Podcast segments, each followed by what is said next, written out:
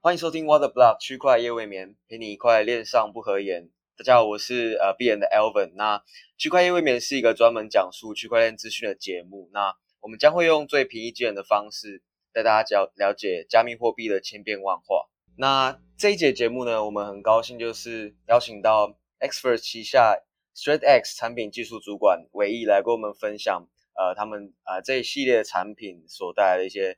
不管是产品上的特色啊，或是为什么他们要开发这一系列产品的背景等等，那就是先请唯一来跟我们大家自我介绍一下吧。Hello，大家好，我是唯一，我是来自 3S 的呃产品技术主管。那我们公司现在的产品是 SHD，所以在等一下的呃录音里面，我会跟大家分享呃有关于稳稳定币的知识，也很高兴可以认识 Alvin。呃，好，那。像是你们开发的这一款产品，它主要应该应该说就是我们在加密货币产业，其实很多开发的产品就是呃，比如说切合自己公司的特色。那像你们为什么就是会想要针对稳定币这一个呃定位去做开发？就是你们有没有在为什么会想要就是在这个市场中看到这一个市场份额，或者说想要从哪里去做切入这样？了解，我觉得这个问题很有趣。那我们可能就要回溯到呃，S First 背景。S First 其实是一个 digital banking service，所以呃，我们希望可以在新加坡处理数位银行服务这一块的东西。那 XHD 或者说稳定币，对我们来说，其实它不只是 crypto，它不只是不只是加密货币，它更像是数位支付产业中的一环。所以我们视 stablecoin XHD 为一个呃 digital assets payment gateway。哦，就是说，其实不只是呃，就是像我们可能自己在加密货币产业本身就是小圈子玩玩，那你们想要做的是让呃这个更更可以打开就是大众，比如说新的一个数位支付的管道，这样吗？嗯，没有错，因为呃，我们可以想想看，嗯，在台湾我们想要买东西的时候。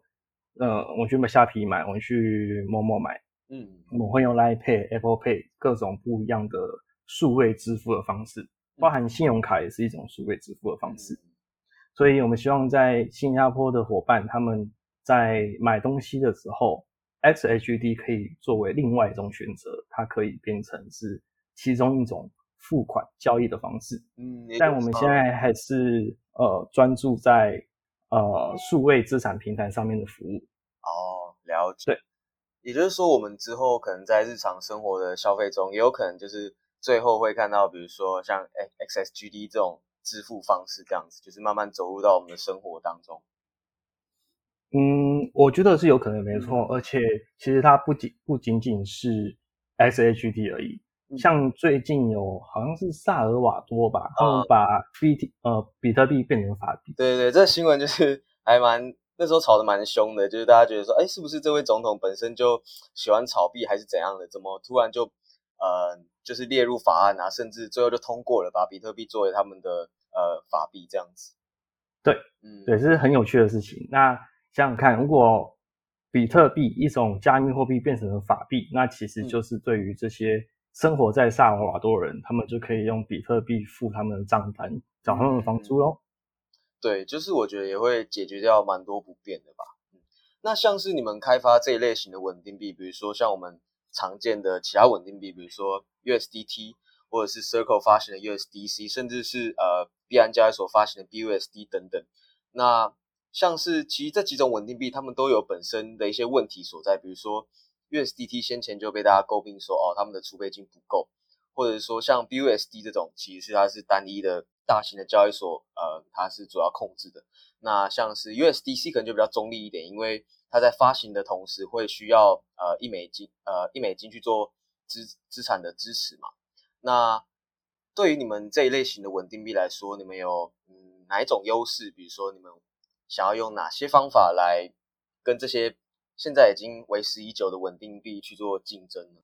了解，嗯，其实 XHD 我们并不想要取代 USDT。嗯，我们可以这样想，在呃传统的金融世界里面，美金它就是全球标准的外汇交易的呃标的。嗯，那可是每个区域它有在每个区域它都都都有区域上很强势的货币哦，所以新加坡它是亚洲的东南亚，甚至是亚洲的金融中心之一。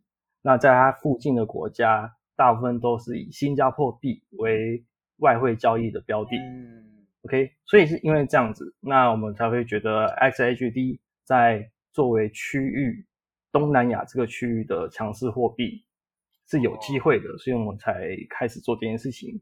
然后，另外也有一件事情是很感谢新加坡政府，它其实对于区块链产业，它是一个，它是很开放的，他们愿意很支持，对，所以才让我们有这种天时地利人和的机会，可以试试看这件事情哦。嗯，对，我觉得就是以不管是法规环境，或者是透不透明这件这件事来讲，其实台湾我觉得法规环境。监管环境真的没有特别适合加密货币产业发展，所以呃可以看到很多区块链公司，他们其实都就是外移到比如说像新加坡这样子比较呃对这这种比较新兴产业比较开放啊欢迎的这些国家，没有错。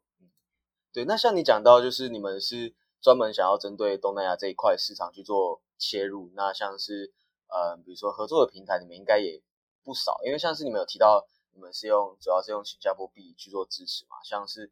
其实很多人应该也有听过 Crypto.com 他们推出的这个卡，那他们我记得，因为像我自己有在使用，那它其实里面就是用 SGD 去做主要的那个兑换，就是我们需要先把 Crypto 转换为 SGD，然后再透过这张卡去做一些刷卡、结算等动作这样子。那你们目前就是有跟哪些平台合作？就目前的进展大概是怎样？可以分享给大家了解。嗯，我们目前跟交易所或是这种数位 crypto 公司合作，嗯，比较大家是 Binance SG，它是币安在新加坡的分公司。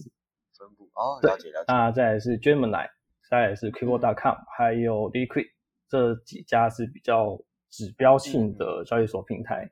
那另外我们也就是致力于 DeFi 上面，我们在 GeoSwap。Uniswap 还有 Kyber 上面都有我们自己的 Liquid Pool。嗯，对，哇，就是蛮就是意想不到，因为像是你提到你们在 DeFi 上面，甚至也有那个你们自己的 Liquid Pool，那我觉得这是真的有有超乎我的预料之内，因为就像你们不管是跟这种比较大型的交易平台合作，你们甚至也有跟 DeFi 去做结合，那你们就是为什么当初会想要直接就是从不管是中心化交易所或者是 DeFi。这两块去做并行，就当初的想法是大概怎样？了解，其实这问题也回归到就是新加坡它作为金融中心这一块，所以其实很多钱在东南亚，很多钱都会从新加坡这边进进出出。那在这样子建基在这样子的基础上面，crypto 也有同样的影子在，有很多钱会从会经由。SHD 或者是跟新加坡币有关的东西，这样进进出出的，嗯，对，所以我们发现，除了传统这种大型的中心化的交易所之外，有很多人是会做场外交易，所以他们会需要有自己，嗯，他们不想透过这种中心化的交易中心化交易所，对他们想要从 DeFi 去，然后。场外交易去，那我们发现说，哦，DeFi 其实是另外一块具有交易量我们可以服务的地方。嗯，对，是没错。因为像是现在其实就分得蛮开，也就是说，其实会玩 DeFi 就是那一群人，那他们可能本身就不是对中心化的交易所有很多的信任，所以我觉得对于这样的方式来讲，嗯，也是一个可以切入这些用户的一个很好的地方吧。对，没错，没错，完全同意。嗯，那再的话是想要问你们说，XHGD 它可以做什么，然后解决什么样的问题？这样子了解。其实 XHGD 它就是一个数位资产，嗯，那所有的 Crypto 都一样，它在链上它就不可变，而且，嗯，大家都看得到它的账本，它的交易记录是长什么样子。所以与传统的金融交易相比，传统这种就是呃很中心化的金融交易相比，我们不用担心。别人会盗我的账号，嗯，或者是不用担心银行会做假账还是干嘛的，所以这项金融资产，这项数位资产，它就可以在这种很安全的前提下，更快而且更便宜的交易。像做那种跨国的交易的时候，如果我们需要用银行转账，我们会用 Swift 或是电汇。那哦，那真的超麻烦，超麻烦的。他可能要一两个礼拜，然后那个钱才会才会到我国外的账户。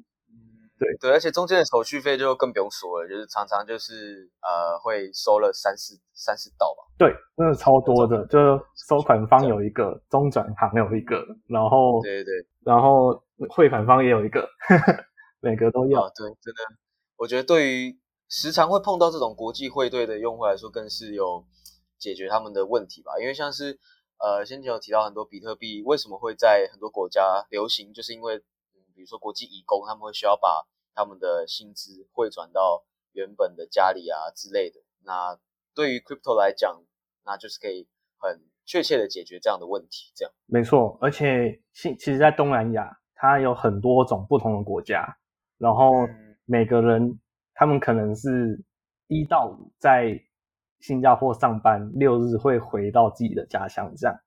哦，对，所以对他们来说，这种 SHD 或是更好、更便宜、更快的交易方式，是对他们嗯很有帮助的。对，因为不管他们身处在哪一个国家，他们其实对于要取得这样的数位资产，会比原先在不同国家受限于，比如说国家领地范围这种，会方便非常多。没错，嗯，好，那再的话，就像是先前提到，比如说不同的稳定币，他们其实发行都会有相应的规则嘛。那 XSGD 他们，你们的发行规则是大概怎样呢？比如说你们大概有如何的资产的支持这样？呃。a s f e r 它是一间具有 e-money license 的数位服务公司。嗯，OK，所以它是受新加坡政府合法监管的。那我们为了要维持这个合法 license，我们就必须定期的给他们看报告啊，然后证明说我们有致力于让金融环境变得更好。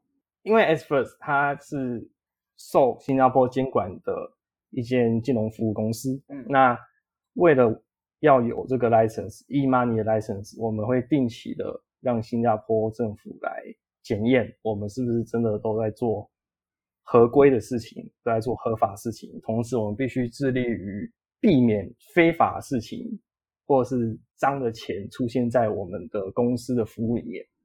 OK，那 SHD 的部分，我们也有。跟他们公呃新加坡政府说好，这个 SHD 它会永远的以一比一的汇率可以兑换新加坡币。只要这 user 进到 S First 的平台，然后选说我要我要存钱，我要领成 SHD 或是换成 SG 都 OK。那同时我们也会在合法的金融机构里面有独立的账户，它是专款专户。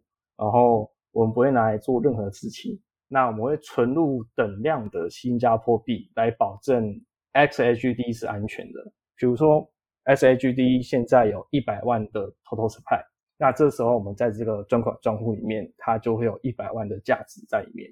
了解。对，那听起来其实就是你们也已经很透明的把你们，比如说呃这间公司的呃财务状况，已经很透明的提供给像这样的监管机构嘛。听起来就其实就很像 USDC 他们的发行规则，我觉得就对于使用者来说也会比较安全，就是他们会比较信任你们这样。嗯，对。而且跟一般银行不一样，是你看银行其实它会有所谓准备金制度，如果我存一百块进去，它可能只有留二十块，我没有办法直接提一百块出来。啊，对对对。可是因为我们和这些合法金融机构是有特别。签约，那他也受新加坡政府的监管，所以他必须保证我想要把所有钱领出来的时候，我都领得出来。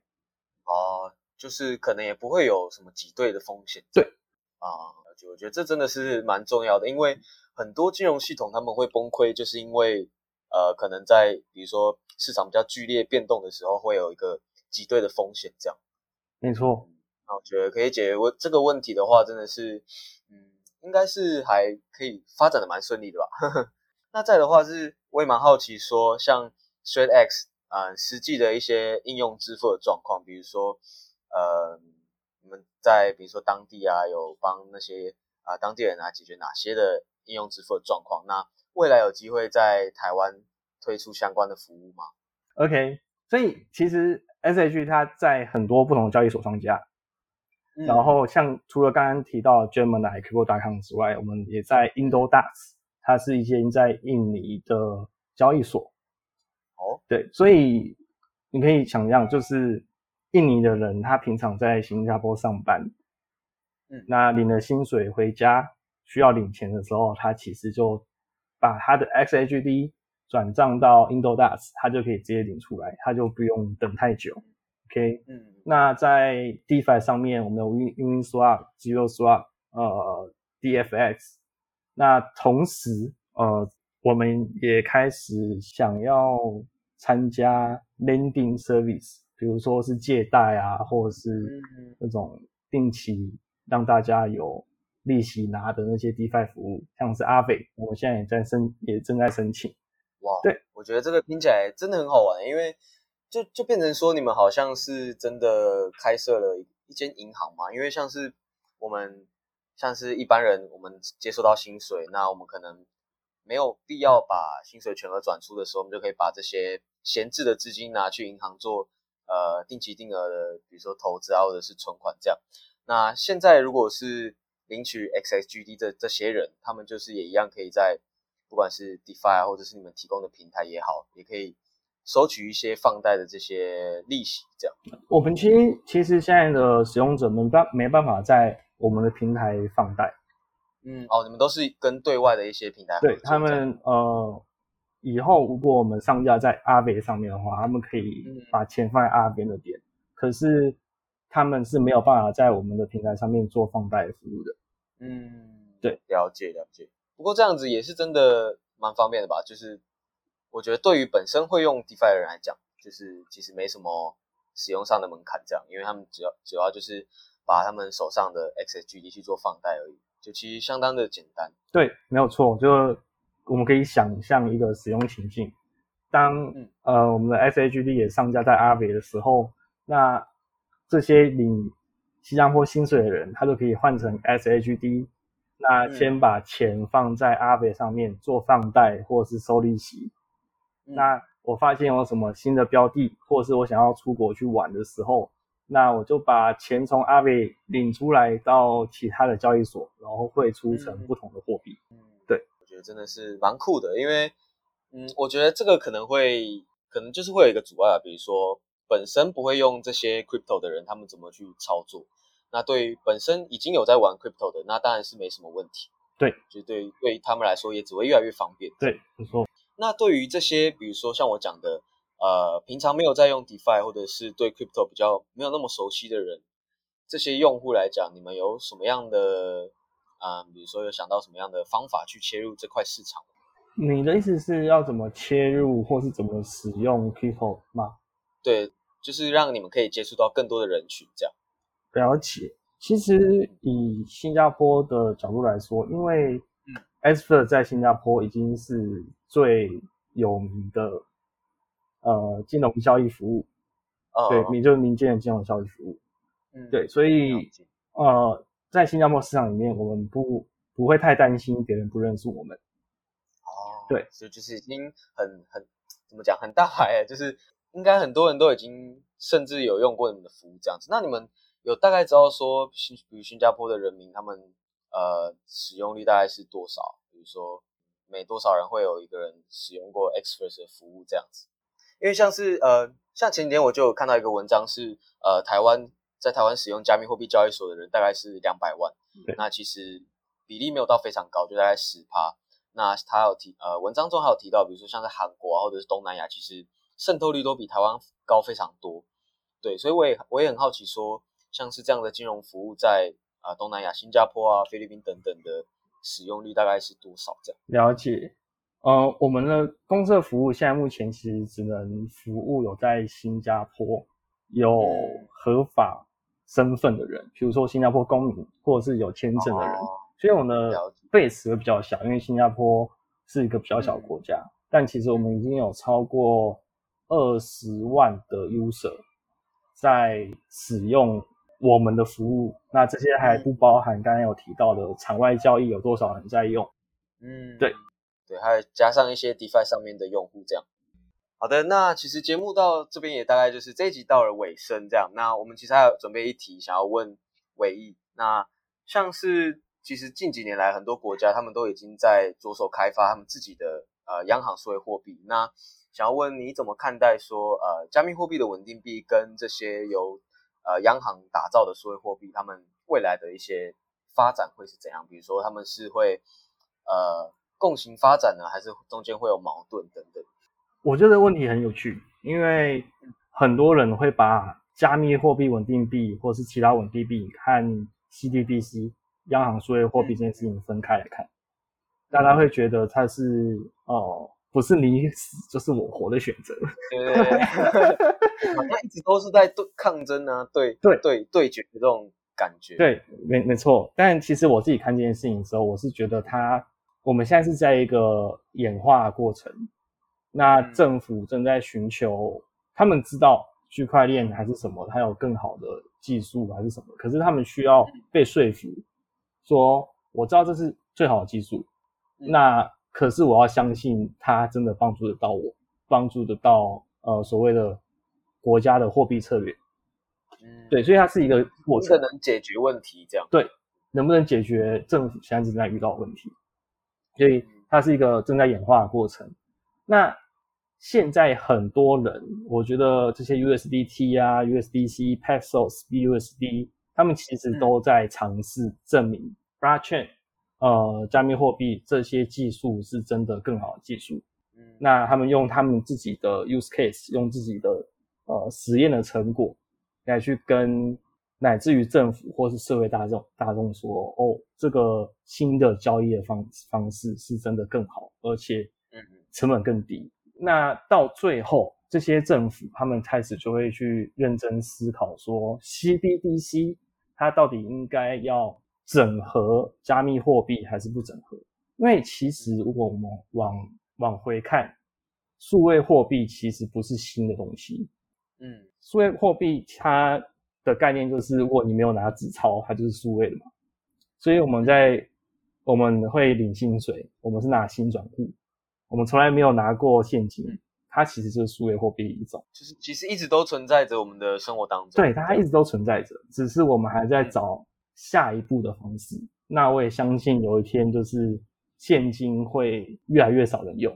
嗯，像现在三级警戒，大家就越来越真的真的好有机会，很有感，很有感，真的真的就是能不带钱包就不带钱包，因为。就是不要接触嘛，手头不要手头上接触是最好。对，我们可以直接通过扫码等等的直接付款。对，或者在线在家就可以直接付款，真的是很方便的一件事，也可以解决掉很多的不必要的麻烦。对，这样对，所以这其实就是数位货币一种，那只是呃央行还有民间正在一起寻求更好的方式。我是这样子看的。嗯，真的真的很希望就是呃民间啊跟呃这种中央政府可以。取得一个平衡吧，我觉得对双方都是好事，因为就是两边都在找寻一个最有效率的解决方式，我觉得都是一个好好事。这样，嗯，对，没错，对，就不知道，只是不知道台湾未来的发展会是怎样。对，就自己也很好奇，对吧？也很期待。这个，呃，这个我的想法，我也想跟你分享我对于台湾的这个想法，就是，好，没问题。其实对于这些产业来说，我们会发现一件很有趣的事情。硬体的部分，晚进来的国家都进步的很快，早进来的国家都进步的很慢。比如说拿地铁或者是捷运来讲，嗯，法国或是美国，他们可能在一百年前他们就有地铁，所以我们去看他们地铁，我会觉得他们地铁怎么那么烂，又又脏 又臭。嗯，但其实他们是最早开发出这个系统的对国家。对，然后台湾比较慢进来，所以我们知道。要怎么维持？所以我们有很干净的地铁可以用。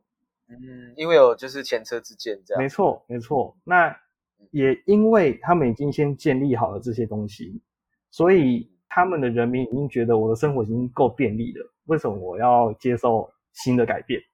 哦，好像懂了些什么。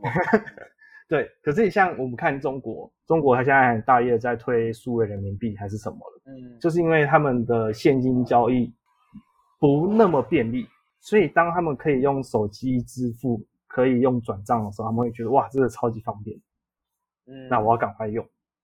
那为什么台湾没有那么跑那么快？是因为在现金支付的前提下，我们超方便的，我们想要缴账单可以去 seven 缴。对，确实确实。对，那大部分人就不会觉得说，哦，我还需要多安装一个 app，多学一件事情。嗯。因为不管怎样，我都会需要去 seven 买东西，那我就顺便缴钱就好。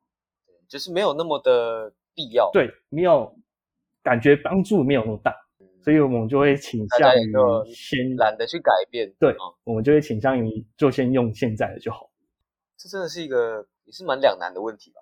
对，它是一个很两难、很两难的问题，没有错。呃，那不知道哎，我觉得也也算好，也算不好吧，对吧？因为就像你讲的，可能目前对我们来说，支付环境已经很方便了，所以会变成我们在发展更方便的一个支付方式，会有点绑手绑脚的。那也期待就是其他国家。台湾在看到其他国家的一些更呃新潮的啊，或者更革新的支付方式，会有呃一个借鉴吧，就是可以像是学习新加坡啊，或者是甚至未来可能中国他们在支付方式会更进步的情况下，也可以去借鉴他们这样。嗯，没错，对啊。好的，那其实这期节目就大概到这边。其实我们也讲了非常多我们先前没有介绍过的观念，那不知道。就是听众对于这期节目来说会不会太硬核？那其实我们讲到了很多概念，比如说不同的稳定币啊，他们怎么样去做发行？那为什么 X First 他们要推出这个呃稳定币？然后特别的在新加坡这种呃国家地区去做推行？这样，那我们也看到说，呃，像稳定币其实已经渐渐的开始走出加密货币的这个产业当中，开始跟呃生活上去做结合。那不管是可能。呃，Circle 他们跟外面的企业户啊推出那种理财方案，或者说像是这一类型的呃稳定币方案，他们可以让更多人去，比如说啊支付的薪水可以直接拿到，那把他们转成不管是放贷也好，或者是其他平台的支付也好，这样我们都看到了一个更方便的啊支付社会这样。对，那今天就是很感谢呃唯一的这个上上次上我们的节目这样。对那也谢谢你，嗨，谢谢谢谢你，真的很高兴可以跟大家聊聊这件事情。对，好的，那我们就下一期节目再见啦，好，拜拜，拜拜。